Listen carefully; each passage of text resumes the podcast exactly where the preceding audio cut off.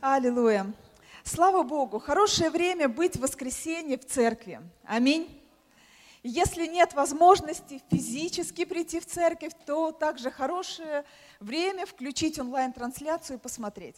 Если нет возможности посмотреть онлайн-трансляцию, то можно включить запись служения и также посмотреть. Аминь. Сколько сегодня есть возможностей, которые Господь нам дает. Аллилуйя. Рада приветствовать еще раз каждого из вас и ожидаем, что Бог сегодня что-то будет говорить в нашей жизни, в наши сердца. По крайней мере, когда я готовилась к этому слову, Бог мне говорил. И я ожидаю также, что сегодня Он будет говорить к вам. И я хотела начать с того, что, вы знаете, друзья, э, Писание говорит, Бытие, 8 глава, 22 стих, о том, что впредь во все дни жизни земли – не жизни, просто дни земли, сеяние и жатва, холод и зной, лето и зима, день и ночь не прекратятся. Да, Писание говорит нам о том, что есть сезоны, в которых мы находимся, есть сезоны, в которые мы входим. Да? Сегодня все вы пришли одетые, правильно? Сегодня все мы пришли. Я одела, например, зимние сапоги и осеннее пальто. Ну, такое интересное сочетание. Ну, мне показалось, что подойдет. Но я не пришла в летнем платье. Почему? Ну, потому что такой сезон. Потому что я замерзну. Потому что, ну, как-то это, ну, не, не так. Ну, то есть не тот сезон. Сезон не для платья. То есть мы все разумные люди. Мы понимаем, что в определенный сезон, для определенных сезонов есть определенная одежда, да, Экклесиас 3 глава, 1 стих говорит о том, что всему свое время. И время всякой вещи под небом. Время рождаться и время умирать, время насаждать и время вырывать посаженное. Согласитесь, странно, если с лучами первого весеннего солнца вы заходите в огород и начинаете искать там плоды морковки. И начинаете копать, свои грядки и говорит, ну где же, ну где же, ну я же ее сеяла в октябре, ну почему же она не выросла? То есть у нас, понимая естественные сезоны, для нас э, настолько ясно и понятно, что это совершенно неразумные действия. Да? То есть мы весной не собираем урожай, мы весной сеем. А осенью мы не сеем, мы собираем урожай. То есть есть время для всего, есть время для сеяния, есть время для жатвы. И если мы не понимаем сезонов, то, естественно, мы будем очень расстроены. Я же что-то ожидаю. Я, например, ожидаю урожая и не получаю. Непонимание сезона может нас привести в лучшем случае к тому, что мы попадем в просак, например, оденем летнее платье в январские морозы. В худшем случае может привести к каким-либо трагическим последствиям. Поэтому очень важно и хорошо, когда мы различаем сезоны. Непонимание сезона также может лишить нас плодоносности. Если мы знаем, что сейчас время для сеяния, нам нужно сеять. Если понимаем, что время для жатвы, то значит нужно пожинать. Если мы перепутаем сезоны, то мы не пожнем, то мы не сможем собрать урожай, мы не будем иметь плодов нашей жизни. Первый Паралипоменон, 12 глава, 32 стих, говорит о том, что из сынов Исахаровых, это было такое племя в Израиле, пришли люди разумные, которые знали, что и когда надлежало делать Израилю. Согласитесь, что это большое благословение знать, когда и что надлежит делать. Как часто мы молимся с вами, да, друзья, говорим, Господь, ну покажи, ну что вот мне сейчас нужно сделать, ну что вообще, куда мне идти, как мне направить, куда мне направить свой путь, да, покажи, в каком сезоне, в каком месте я сейчас нахожусь, что же мне делать. Порой мы стоим на каком-то перепутье. И очень часто в нашем, э, в жизни каждого человека сезоны, они меняются. Есть сезон изобилия порой, есть сезон испытаний, есть сезон жатвы, есть сезон сеяния, есть сезон, когда все, вот, не знаю, течет как по маслу, и ты как будто в земле обетованной, а есть сезон испытаний, когда куда бы ты ни пошел, кажется, что на твоем, на твоем пути только одни препятствия. И вот этот сезон испытаний очень часто мы называем пустыней. На самом деле, вот это как раз то, о чем я хотела бы с вами поговорить. Я бы хотела сегодня поговорить о пустыне и о месте нахождения. Что такое пустыня? Какие ошибки мы порой совершаем, находясь в пустыне? Почему мы туда попадаем? И, в принципе, проповедь и называется «Чем будет пустыня для тебя?» Чем станет пустыня для тебя? Наверное, всех лучшее состояние человека, находящегося в пустыне, отражено в книге Иова. Иов, 23 глава, 8-9 стих. Там написано, «И вот я иду вперед, и нет его, назад, и не нахожу его. Делает ли он что на левой стороне, я не вижу, скрывается ли на правой, не усматриваю». Как верующие люди, мы с вами любим Божье присутствие – Согласитесь, мы хотели бы, чтобы волна Духа Святого, присутствие Духа Святого изливалось в нашу жизнь постоянно, чтобы как только мы зашли в молитвенную комнату и закрыли за собой дверь, в этот же момент мы пережили Его близость и пережили Его присутствие. Но если вы хоть сколько-то времени находитесь в церкви, находитесь с Богом, то вы знаете, что далеко не всегда так бывает – Иногда ты заходишь в свою молитвенную комнату, закрываешь за собой дверь и совершенно ничего не чувствуешь. Тебе кажется, что ты вообще один. Тебе кажется, что небо свинцовое. Ты думаешь, Господь, ты меня вообще слышишь. А если ты меня слышишь, то почему ты мне не отвечаешь? Тебе кажется, что Бог вам тебя оставил, и ты совершенно один в этом пусты, пустынном месте. Мы как будто в этот момент оказываемся в таком духовном вакууме, в таком пространстве, где мы не переживаем и не ощущаем Бога, не ощущаем Его присутствие. И согласитесь, скорее всего, никто из нас не хочет оказаться в таком месте. Нам бы всем хотелось, чтобы мы всегда переживали Божье явное присутствие в нашей жизни. Но так или иначе, в определенные периоды своей жизни мы можем оказаться в духовной пустыне. И почему мы там можем оказаться? Для этого есть несколько причин. И первая причина – это атака дьявола, что, возможно, совершается или происходит какая-то трагедия, что человек – оказывается вот в такой сложной для себя ситуации, оказывается в такой духовной пустыне. Много лет назад один наш друг э, потерял из-за болезни свою любимую жену, и семья осталась без жены и матери. У них были маленькие дети. Это была большая трагедия для этой семьи. И первые годы были очень непростые в их жизни. Но мы видели, как Бог выводил их из этой ситуации. Мы видели, как они всей семьей с мужеством, с верой проходили это испытание, не оставляя упования на Бога. И мы знаем сейчас, как в их жизни, как в их семье обстоят, ну, происходит, э, что происходит. И мы видим, как Бог просто все восполнил, что Бог утешил, что Бог наполнил, что действительно это, в этой семье сейчас все хорошо. И порой, когда мы проходим пустыню из-за того, что пришла трагедия какая-то в нашу жизнь, или пришла атака, это была атака дьявола, которая сильно ударила по нам, то в этой ситуации нам очень нужны вера, потому что многие люди разочаровываются, пережив трагедию. Нужна исцеляющая сила Божия, которую Господь готов изливать на нас в избытке. И нужно время, потому что все чаще всего не происходит в одно мгновение по щелчку. Нужно просто время для того, чтобы принять вот это исцеление. Вторая причина, почему мы можем оказаться в пустыне, это грех. Мы знаем, что грех отделяет нас от Бога. Когда мы согрешаем, когда мы идем на компромисс, в этот момент мы можем чувствовать, что Господь где-то далеко, мы можем чувствовать дистанцию между нами, можем ощущать, что Господь оставил нас, что грех разделил нас. И порой человек оказывается в пустыне, сам себя приводит в пустыню, потому что позволяет греху быть в своей жизни, позволяет греху разделить себя с Богом. И рецепт в этом случае очень простой, мы все его знаем.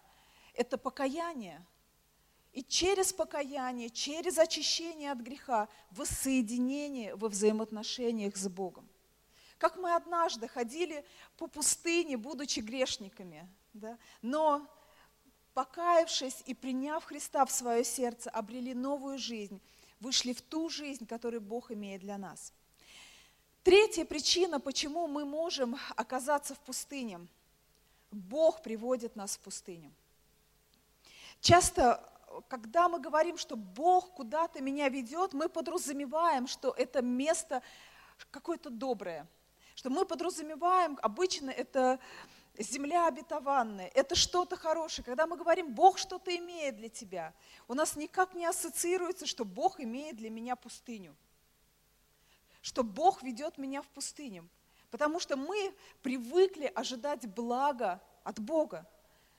Тогда почему же Бог ведет нас в пустыню? И Бог ли нас туда ведет?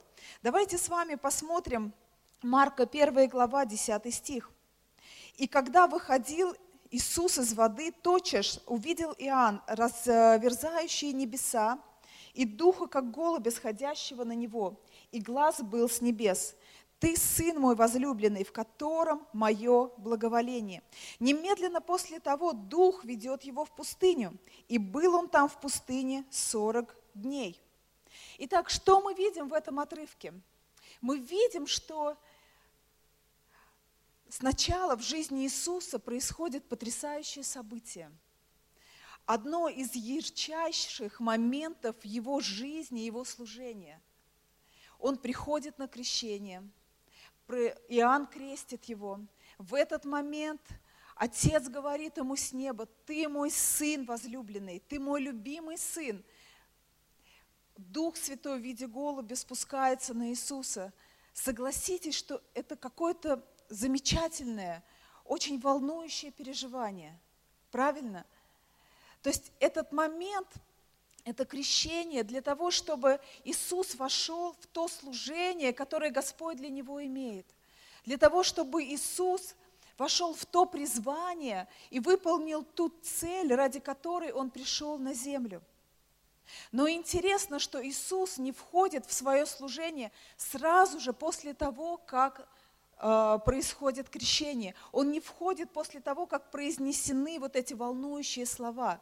Написано, что сразу же после этого, немедленно после того, в 12 стихе говорится, Дух ведет его в пустыню.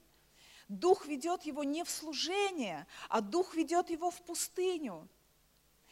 Поэтому мы можем видеть, что на самом деле есть моменты в нашей жизни, когда не просто мы попадаем в пустыню из-за нас самих, из-за каких-то наших грехов или обстоятельств, не потому что какая-то трагедия произошла, это была атака дьявола, но потому что сам Бог После того, казалось бы, сказав нам, может быть, какие-то воодушевляющие слова, призвав на служение, вместо того, чтобы мы вошли в славу, вместо того, чтобы мы увидели Его чудеса и знамения, мы вдруг начинаем попадать в пустынные места. Но когда Бог что-то делает, друзья, у Него всегда есть определенная цель. Когда Бог что-то делает, это никогда не происходит просто так – мы можем видеть из истории Израиля, например, что когда Господь вывел сынов Израилевых из Египта, после того, как они увидели огромные, потрясающие чудеса, потрясающие знамения, пережили славу Божью, мы можем увидеть, что Бог повел их никуда угодно. Он начал вести их через пустыню. Мы видим э, працев, мы видим э, пример Авраама, Исаака, Иакова, все они были в пустыне, все они проходили через нее. Мы видим Иоанна Крестителя, который служил в пустыне. Итак, видя вот этот пример, видя этот образец, мы понимаем, что многие праведники имели вот этот пустынный период своей жизни и проходили через пустыню. Так что же такое пустыня? Что такое духовная пустыня? Как вообще ее можно охарактеризовать? Вы знаете, 13 лет назад мы с мужем решили поехать э, в отпуск.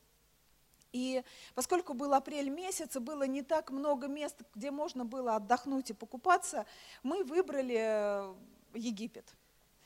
И ну, мы посмотрели какие-то более-менее подходящие отели, туроператор нам подобрал путевку. И когда мы уже собрались туда лететь, мы решили посмотреть, где же наш отель находится на карте. И когда мы открыли карту, мы для себя с удивлением обнаружили, что оказывается мы с Геной летим в те места, где евреи ходили по пустыне. То есть мы как раз летели к Красному морю, потому что мы хотели кораллы посмотреть, с а, там, очками поплавать и так далее, рыбок посмотреть.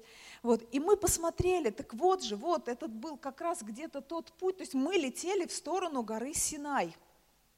То есть как раз там рядом Израиль, где-то мы находились в 50 километрах от Израиля. И так получилось, что наш отель находился достаточно далеко от аэропорта. То есть, когда мы приземлились в аэропорту, нужно было еще три часа ехать на автобусе, чтобы добраться до нашего отеля. И вот мы выехали за пределы аэропорта, и мы оказались, друзья, в пустыне. Вы знаете, первые реакции моего мужа, я помню до сих пор, он сказал, да, вообще, как на Луне. Вы знаете, нам реально не с чем сравнить, мы не были на Луне. Но вот это ощущение, знаете, жары, камней, отсутствие какой-либо растительности, если честно, нас очень сильно впечатлило. Когда мы приехали в отель, э, отель показался нам таким, знаете, оазисом среди вот этой пустыни. И мы радовались, что мы не евреи в данный момент, и что нам не нужно выходить из Египта и ходить по этой пустыне долгое время. Итак, пустыня – это место, которое, ну ты знаешь, не вызывает у тебя восторг, если честно. То есть это место, которое, из которого тебе бы хотелось побыстрее выйти. Ну да, если я уж тут оказался, но побыстрее бы пройти вообще как бы и выйти. Так что же такое пустыня?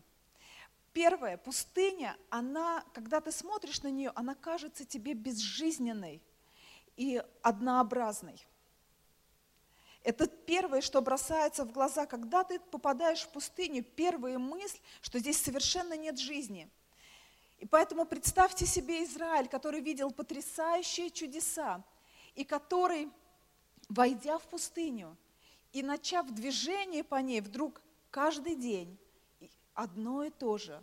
Камни и песок, жара, камни и песок, жара, камни и песок, жара – вы знаете, вы проходили такие периоды, дни сурка. И вот это такой день сурка в течение многих-многих дней. Естественно, а где чудеса? Мы хотим чудес, мы хотим знамений, мы хотим переживать опять Его присутствие, видеть то, что мы видели, когда выходили из Египта, а этого нет – Итак, когда мы попадаем в духовную пустыню, мы видим, что день за днем порой ничего не происходит. Мы хотели бы каких-то изменений, мы хотели бы движения Божьего, но в этот момент такое ощущение, что небо оно закрыто, такое ощущение, что все одно и то же, и ничего не меняется. Второе, что происходит в пустыне? В пустыне ты понимаешь, что вода – это драгоценность. В пустыне не идут дожди, но если идут, то очень-очень редко. Но можно сказать, что в пустыне не идут дожди, но это не значит, что в пустыне нет воды. В пустыне есть вода, но чтобы иметь воду в пустыне, нужно копать глубокие колодцы. Ты не получишь воду в пустыне легко – мы привыкли и мы любим Божье присутствие. Мы хотели бы, чтобы на нас изливались потоки живой воды. Мы хотели бы получать их просто так, войдя в молитвенную комнату, но когда ты в пустыне, ты не получишь воду просто так. Ты получаешь воду, копая глубоко в своих, э, в своих взаимоотношениях Богу, с Богом. И это не значит, конечно, что в пустыне не происходит каких-то там движений или чудес. Безусловно, они есть, но если мы внимательно с вами посмотрим, то увидим, что все чудеса, в основном многие чудеса, которые совершались в пустыне, были направлены на восполнение насущных нужд Израиля. И третье, Третье. Пустыня – это не место наслаждения. Пустыня – это место выживания. Второзаконие, 8, 8 глава, 3 стих говорит о том, что Бог говорит, Он смирял тебя, томил тебя голодом и питал тебя манную. Кажется, противоречие. Что происходило в пустыне? Бог смирял народ Израиля. Он томил его голодом и в то же время кормил его манную. Что это, что это за противоречие такое? Почему? С одной стороны, ну вроде бы кормил же манную, с другой стороны смирял голодом. Друзья, вы пробовали когда-нибудь долгое время есть одну и ту же пищу? Женщины, может быть, с этим больше знакомы, потому что мы периодически сидим на каких-нибудь диетах. Вот. Вы знаете, у нас есть очень хороший друг.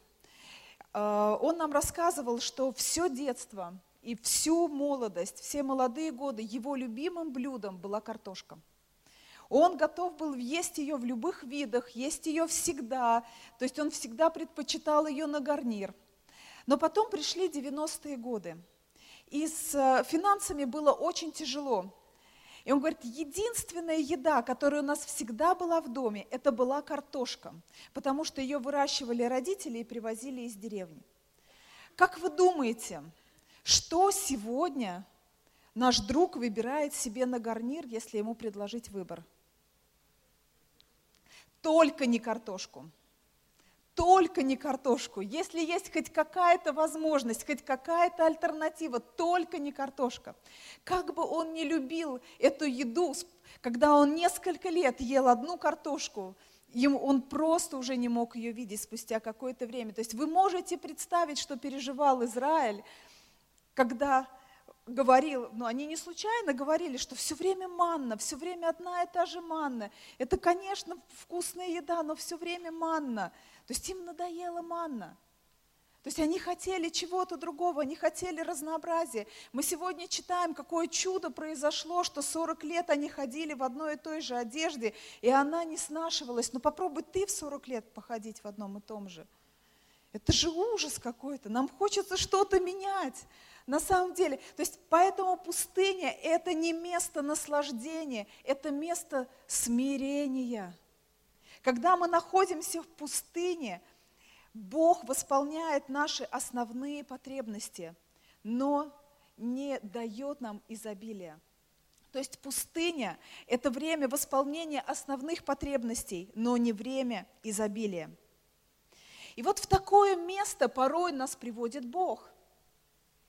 Но, как я говорила, когда Бог что-то делает, когда Он нас куда-то приводит – у него всегда есть определенная цель. Он делает это ради чего-то. Он делает это, чтобы что-то в нас произвести. Второзаконие, 8 глава, 2 стих. «И помни весь путь, которым вел тебя Господь, Бог твой, по пустыне. Вот уже 40 лет, чтобы смирить тебя, чтобы испытать тебя и узнать, что в сердце твоем. Будешь ли хранить заповеди Его или нет?» Это очень сильное место Писания, которое порой объясняет нам многие вещи, которые происходят в нашей жизни. Вы знаете, я помню, в библейской школе нам привели один очень яркий пример, который я до сих пор часто вспоминаю. Нам сказали, что если ты возьмешь апельсин и надавишь на него, из него потечет апельсиновый сок. Да? Если ты возьмешь лимон и надавишь на него, из него потечет лимонный сок. То есть при давлении из нас начинает течь то, что есть внутри нас. И фактически это показывает, кто мы есть. Вы знаете, я помню свою первую пустыню. Я, это было, я была где-то два с половиной года верующая и поехала в библейскую школу. Я покаялась здесь, в церкви, сколько? Почти 26 лет назад. Когда я пришла к Богу, я пережила потрясающее Божье присутствие, Его прикосновение. Я помню эти первые моменты своего движения со Христом очень ярко, когда достаточно было зайти в молитвенную комнату, закрыть за собой дверь, и Божье присутствие накрывало, когда я видела ответа на молитвы, стоило только Бога о чем-то попросить, и Он отвечал. Когда э, ты видишь Его постоянные чудеса, каждый день какое-то чудо происходит, каждый день что-то происходит. И вау, это так классно, жизнь с Богом, она такая интересная. И вот, когда я была два года верующей, Бог мне сказал, ты должна поехать в библейскую школу в Москву. Я сказала, хорошо, Господь. Мне не очень хотелось, но я поехала. И поехав в библейскую школу, первый раз в своей жизни я оказалась в реальной пустыне. Вы знаете, я начинаю молиться и не понимаю, Бог меня слышит или нет. Я Его прошу, и я не вижу никаких ответов. Меня все вокруг начало раздражать. Все люди, которые меня окружали, меня раздражали. Они все поступали неправильно по отношению ко мне. Мы поссорились даже с Наташей Ежовой. Многие знают из вас Наташу Ежову, и многих зная ее, вы знаете, что с ней нельзя поссориться. Она святой человек. Но я даже с ней смогла поссориться, потому что даже Наташа выводила меня из себя. Святой человек. То есть все вокруг меня были неправы. Я одна была идеальна. Я была то, что надо. Но я видела, как обвинения какие-то, я видела, как раздражение, как неудовлетворенность выходит из меня. Я не понимала вообще, что со мной происходит. Когда я приходила на молитву, я не чувствовала и не переживала Бога, как я переживала Его до этого – я ходила на работу, которую я ненавидела, потому что она была тяжелая и морально, и физически. То есть все, казалось, в жизни работало на некий такой пресс. И однажды, спустя какое-то время, приехала в гости одна моя знакомая. И два дня мы с ней гуляли по Москве. И все эти два дня, которые мы гуляли, я ей жаловалась. Я роптала, я говорила, какие все вокруг меня плохие, я обвиняла и так далее. Спустя два дня, она терпела два дня, спустя два дня перед отъездом она сказала мне, ты знаешь, говорит, Маш, вот пока ты была в Нижнем Новгороде, ты такая девчонка была нормальная, очень какая-то добрая, искренняя, такая жизнерадостная, с тобой было так классно время проводить, сейчас тебя вообще слушать невозможно. У тебя все плохие вокруг тебя, ты одна хорошая. Сказала это и уехала. Ну так, чтобы, наверное, я ей вслед ничего не бросила, судя по моему настроению. Но когда она это мне сказала, вы знаете, слава Богу за искренность. Слава Богу, когда люди могут тебе сказать правду в глаза. Я пошла на молитву к Богу и просто сказала, Господь, что со мной происходит? Что происходит в моей жизни? Ведь я же такой не была, и вы знаете, Бог начинает отвечать тоже порой, когда мы задаем правильные вопросы. И на ту молитву Бог мне ответил. И то, что Бог мне показал, Он сказал, ты такая была. Просто пока ты не была под давлением, вот это все оставалось в тебе. И пока мы не под давлением, пока мы в земле изобилия, пока мы видим чудеса, пока Божье присутствует, э, сглаживает углы нашей плоти, мы такие хорошие друзья. Но Бог порой выводит нас со своего присутствия, хотя Он присутствует в нашей жизни. Бог порой выводит нас из комфортных ситуаций и помещает нас в определенное давление и в определенный пресс – для того, чтобы изнутри нас начало выходить то, что в нас есть. И нам не нужно испытывать иллюзии от того, что Бог не знает, что внутри нас. Бог знает всегда, кто мы есть и что внутри нас. Но для того, чтобы мы могли измениться, Бог должен показать нам самим, кто мы есть. Когда мы проходим пустыню, Бог показывает нам самим, кто мы есть. Изменение всегда происходит через покаяние и очищение.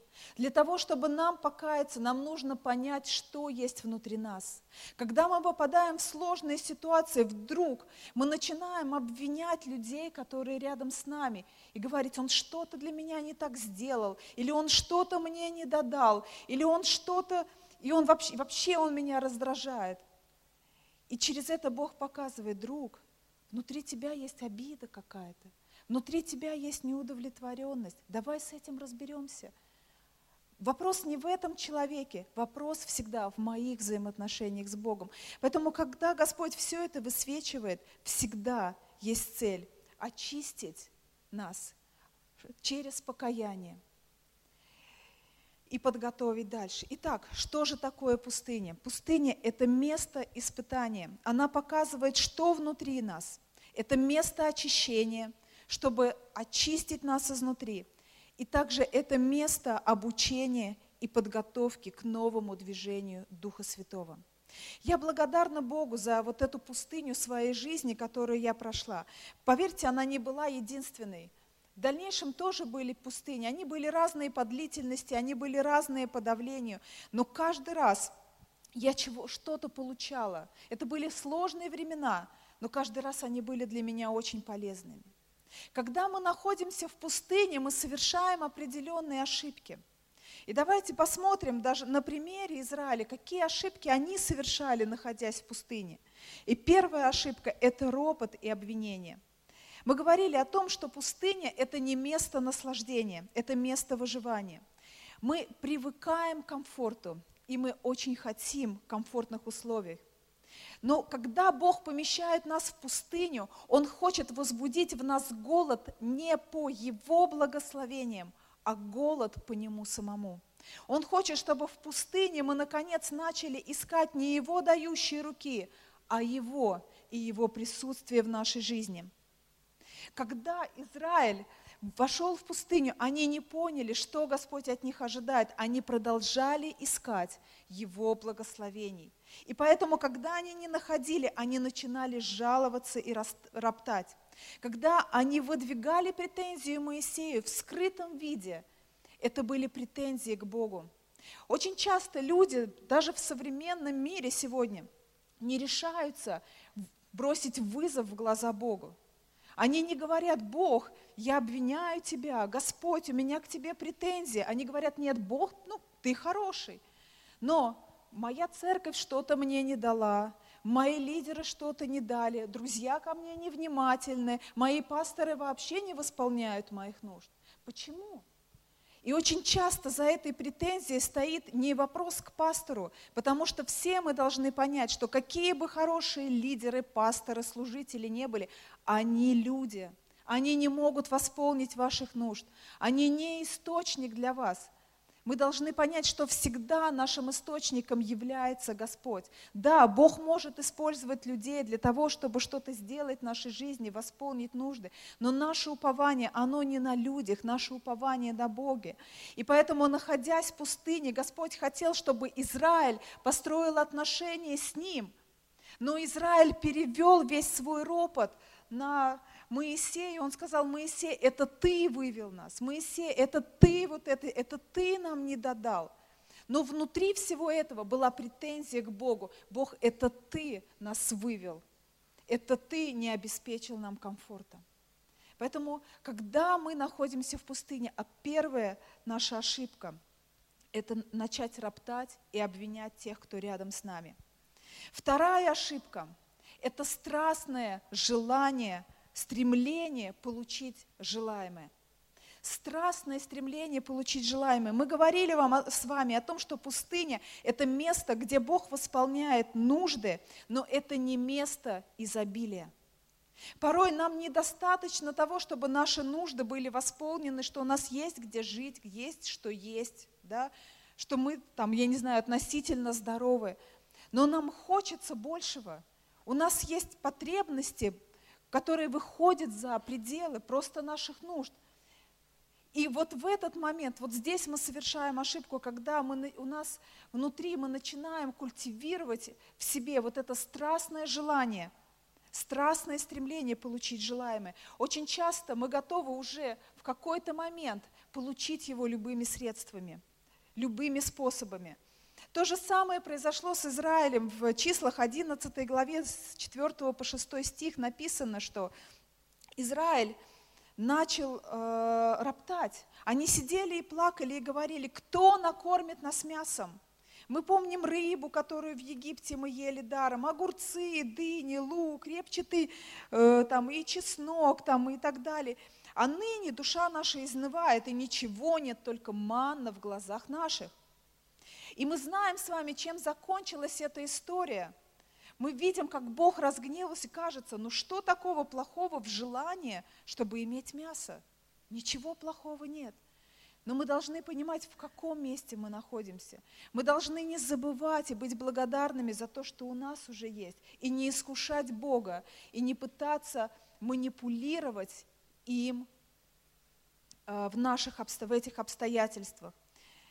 Мы знаем, чем закончилась эта история. В 20 стихе написано, что Господь сказал, я вам дам мясо, не просто там на день, на два, но на целый месяц, пока не пойдет оно из ноздрей ваших и не сделается для вас отвратительным за то, что вы презрели Господа, который среди вас и плакали пред Ним, говоря, чего бы, зачем нам нужно было выходить из Египта.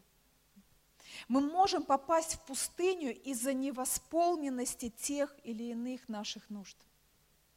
Порой в нашей жизни есть какое-то страстное стремление – и мы не видим ответа от Бога. И в этот момент у нас есть очень большое искушение стремиться получить это своими силами.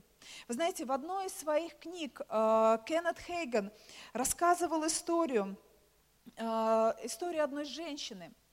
На тот момент он был пастором, и эта женщина, она очень хотела выйти замуж. В ее жизни был кризис из-за этой нужды. Она проходила пустыню. Ее желание было настолько сильно, что она решила воспользоваться первым же подвернувшимся ей предложением.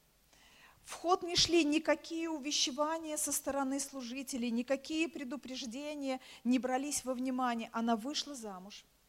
Через год она пришла на консультацию к пастору, избитая, разочарованная, подавленная, но с большой претензией.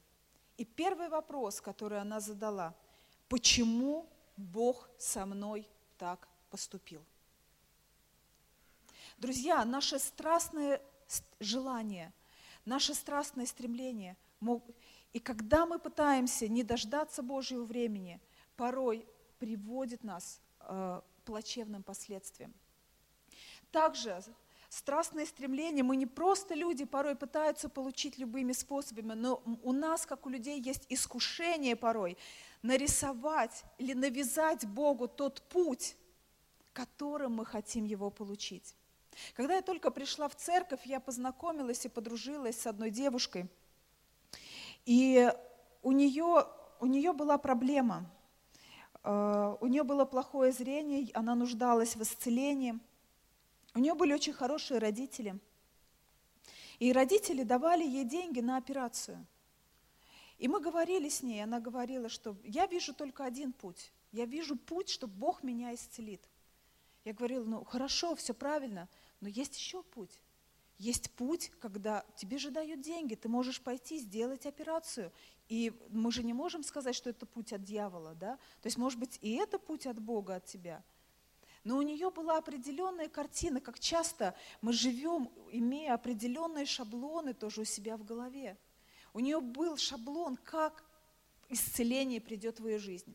Спустя время мы с ней, наши пути разошлись, и я встретилась с ней только года спустя. И я просто спросила, как твои дела? Я увидела, что она без очков. Как твои дела? Она сказала, да, все хорошо. Вот пару лет назад я сделала операцию на зрение. Вы знаете, друзья, вот эта пустыня, в которой она была, могла оказаться намного короче, если бы просто она вошла в ту дверь, которую Бог на тот момент для нее открыл. Нам нужно быть чувствительным к Духу Святому, потому что порой происходят вещи, которые выходят за рамки наших шаблонов. Но мы хотим получить что-то тем путем, которым мы хотим – Поэтому, друзья, давайте тоже будем внимательны. Господь, Он может привести нас к Его обетованиям разными путями. И третья ошибка – это начать паниковать и совершать резкие движения. Итак, пустыня – это время, когда нам кажется, что ничего не происходит. Нам хочется движения, нам хочется перемен. И в пустыне все монотонно. И вместо того, чтобы найти мир в Боге и направить ресурсы на внутренние изменения – Люди стараются изменить свои жизни через внешние вещи. Иногда, находясь в пустыне, многие начинают делать резкие движения. Их перестает удовлетворять работа, я сейчас резко поменяю работу. Меня перестает удовлетворять церковь, я поменяю церковь. Меня перестает удовлетворять семья. Некоторые люди даже семьи меняют, находясь в кризисной ситуации. Друзья, но нам нужно понять, что действительно людям кажется, что порой легче начать менять внешние вещи, думая, что тем самым уйдут наши внутренние проблемы. Но это большой самообман. Через это внутренние проблемы не уходят. Нам нужно копать в наших взаимоотношениях к Богу. Итак, подытоживая то, что я вот ту информацию, которую я дала, почему вообще родилась эта проповедь, почему вообще э, появилась мысль об этом говорить, друзья.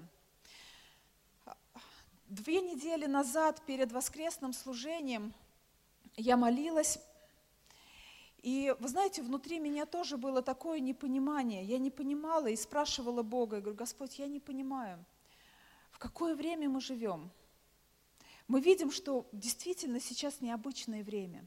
Мы видим, что сейчас время, к которому мы не привыкли. Уже где-то с марта месяца, полгода, ну с апреля, можно сказать, мы живем в определенных, стесненных неких таких обстоятельствах, как церковь. Мы видим, что что-то происходит, и мы не понимаем, что. И когда только началась эпидемия, мы, мы бросились, я не знаю, там в интернет, начали что-то делать в интернете, подумали, наверное, Бог ведет нас туда. Потом начали еще какие-то мысли, может быть, туда или еще что. Господь, но ты дай понимание, что это за время. Потому что если у нас будет понимание времени, мы можем понять, что нам тогда в это время делать. И как нам в это время себя вести. Потому что если это время сеяния, нужно сеять. Если это время жатвы, нужно жать. То есть если это время подготовки, надо готовиться. И когда я молилась, я не могу сказать, я не хочу сейчас, знаете, провозглашать это как пророческое слово было, или было слово от Бога, но то, что было внутри меня, некий ответ, который был внутри меня, что сейчас время пустыни. Сейчас время пустыни, и нам важно пройти его правильно. Вот поэтому сегодня проповедь о том, что же такое пустыня – о том, как же пройти ее правильно, о том, какие же ошибки мы можем совершить, находясь в пустыне, потому что так легко сегодня э, кого-то обвинять или роптать, или говорить, что я вообще не вижу жизни в церкви. Друзья, ну, нам нужно понимать, что в пустыне немножко другой вид жизни – в пустыне тоже есть вода, но это не та вода, которая с неба на нас течет потоком. Это та вода, которую мы находим в глубине наших взаимоотношений с Богом, и что нам нужно углубиться и рыть туда. Друзья, нам также нужно понять, что как в истории с Израилем, в пустыню все проходят по-разному. Вообще для тех, кто находится в пустыне, есть две новости. Одна хорошая, другая плохая. Первая новость, хорошая, состоит в том, что пустыня заканчивается. То есть она никогда не была приготовлена Богом для нас, для того, чтобы мы с ней, в ней, вернее, остались навсегда. Это хорошая новость, что даже если сегодня мы проходим сложные времена, мы не знаем, сколько они продлятся, но эта пустыня закончится, и мы выйдем, и все будет хорошо. Плохая новость состоит в том, что из пустыни не выйдут все. Некоторые люди останутся в пустыне. Некоторые люди позволят пустыне себя захватить. Некоторые люди могут погрязнуть в обвинениях, в разочарованиях, и они не смогут выйти. Как не смог выйти основная масса вот того поколения израильского народа, которые вышли из Египта, они не смогли выйти из пустыни. Они вышли из Египта, из рабства, но потом потерялись в пустыне. Для них пустыня стала временем разочарования, временем крушения надежд и жизни. В ней же они нашли свою могилу. Это плохая новость. Но вы знаете, в этом поколении были другие люди. Были Моисей, были Иисус Навин, Халев и другие. И несмотря на испытания и давление, они поняли, что от них хочет Господь. Они открыли, или можно сказать, отрыли для себя колодцы в этой пустыне – колодцы Божьего присутствия. Они могли черпать оттуда живую воду. Это были люди, которые в пустыне наполнились верой и с мужеством преодолевали испытания, держа внутри себя Божью цель, куда они идут и куда они направляются.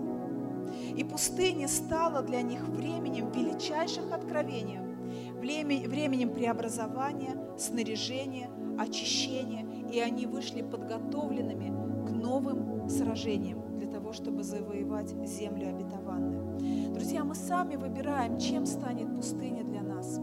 Может быть, ты сегодня в пустыне, а может быть, вообще все хорошо, и ты не в пустыне, и ты переживаешь очень сильно Божье присутствие. Может быть, по-разному.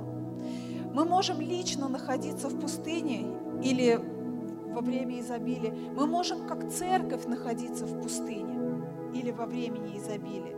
Мы можем даже как нация находиться в пустыне или во времени изобилия. Когда я смотрю сегодня на церкви, то, что происходит не только в нашем городе, в нашей стране, но то, что происходит по всему миру, мы оказались в какой-то новой реальности, мы оказались в какой-то э, реальности, которая но можно ее сравнить с пустынной, когда у нас нет и сейчас не может быть каких-то больших э, мероприятий, когда мы не делаем ставку на проекты, когда мы понимаем, что у нас нет возможности, может быть, обеспечить, я не знаю, какие-то праздники или общение, которые, к которым мы так привыкли. И нам кажется, что что-то потухло, нам кажется, что жизнь ушла, нам кажется, что что-то неправильное происходит.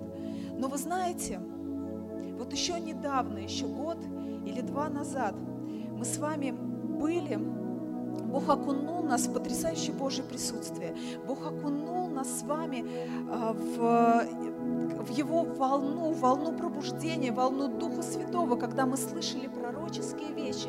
И сейчас, когда мы находимся здесь, в этом месте, нам кажется, Господь, ну а где же?